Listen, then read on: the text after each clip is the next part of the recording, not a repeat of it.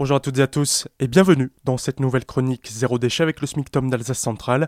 On reste dans la salle de bain avec Frédéric Lefebvre de l'Atelier Grune avec qui l'on a commencé à parler saponification à froid hier et aujourd'hui on va vous expliquer le processus de fabrication. Oui, bonjour Pablo, bonjour à tous. Donc euh, en effet hier vous avez pu donc euh, écouter déjà les prémices de la saponification à froid. Aujourd'hui je tiens tout de même à vous avertir évidemment que attention ce type d'atelier nécessite d'utiliser de la soude caustique donc il est nécessaire de travailler avec un équipement bien particulier. Donc des gants, des lunettes ou des surlunettes, une blouse ou un vêtement coton qui vous couvre entièrement le corps. Attention, en été par exemple, ne portez pas de sandales. Voir si vous avez la possibilité d'aérer également votre pièce, voir le port, pourquoi pas, d'un masque respiratoire, surtout si vous utilisez des billes de soude. C'est pour ça d'ailleurs que moi je privilégie la soude liquide, appelée aussi donc euh, lessive de soude. Donc ça c'est le genre d'atelier qu'on peut pas forcément faire avec euh, les bouts de par rapport à une lessive, par exemple? Non, tout à fait. Moi, d'ailleurs, dans mes ateliers, je ne vais prendre que des adultes ou alors un enfant minimum 14 euh, ans accompagné d'un adulte. Là, avec beaucoup, beaucoup de précautions, évidemment. Je conseille toujours euh, d'acheter euh, ce que l'on va appeler vulgairement des EPI, hein, des équipements de protection. On peut trouver évidemment à la maison le nécessaire aussi, mais soyez vigilants et surtout ne pensez pas que l'incident n'arrive qu'aux autres. Donc faites attention aux projections principalement. Donc, une fois qu'on a pris toutes ces précautions, on peut commencer le processus de la saponification à froid. Par quoi doit-on commencer du coup? Ouais, alors je vais vous nommer les ingrédients hein, dans ce poste aujourd'hui. Alors il va vous falloir donc euh, de la lessive de soude, de l'huile ou un beurre euh, végétal. Pour colorer, vous pourrez utiliser des micas, des oxydes, des ocres ou pourquoi pas des argiles, des plantes évidemment, la chlorophylle, de la menthe.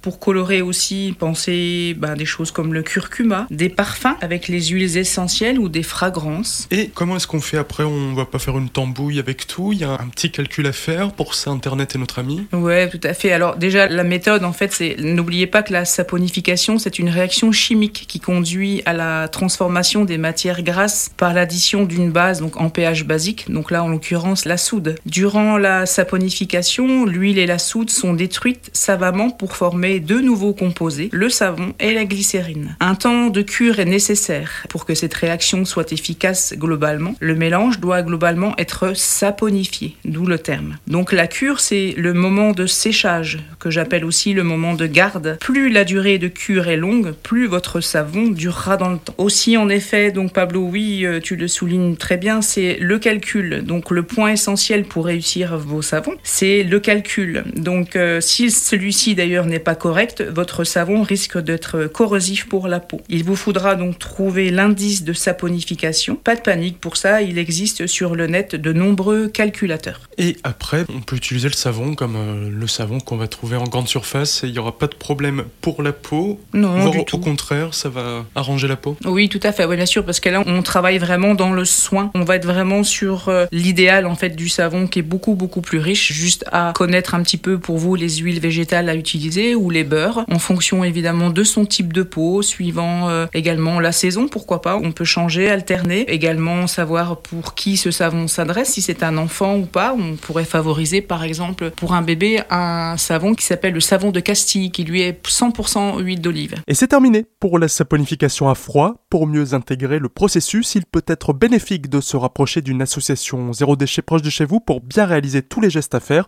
Quant à nous, on se retrouve demain pour un nouvel épisode dans lequel on parlera poudre matifiante et baume à lèvres. D'ici là, vous pouvez réécouter nos chroniques précédentes, c'est sur azur-fm.com dans la rubrique podcast zéro déchet.